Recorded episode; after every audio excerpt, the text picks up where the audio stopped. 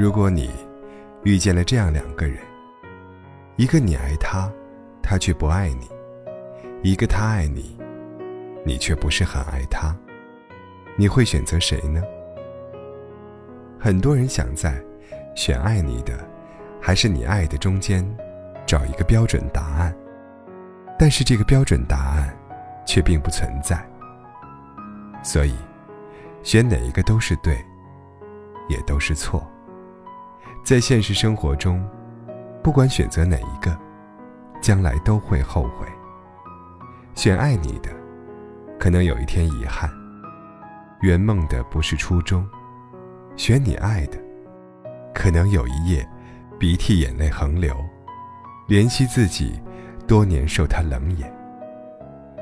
选择，不能让我们逃避任何一种不完美，因为选择，是明明知道结局。都有各自的不完美，还能坦然面对，拥抱选择后的幸福，然后继续昂首挺胸，遵从内心的生活。快乐很难，幸福的恋爱更加不易。有时候，我们与喜欢的人相处，很想他能一把拥自己入怀，抹干自己眼角的泪，也很想捧着自己热腾腾的爱。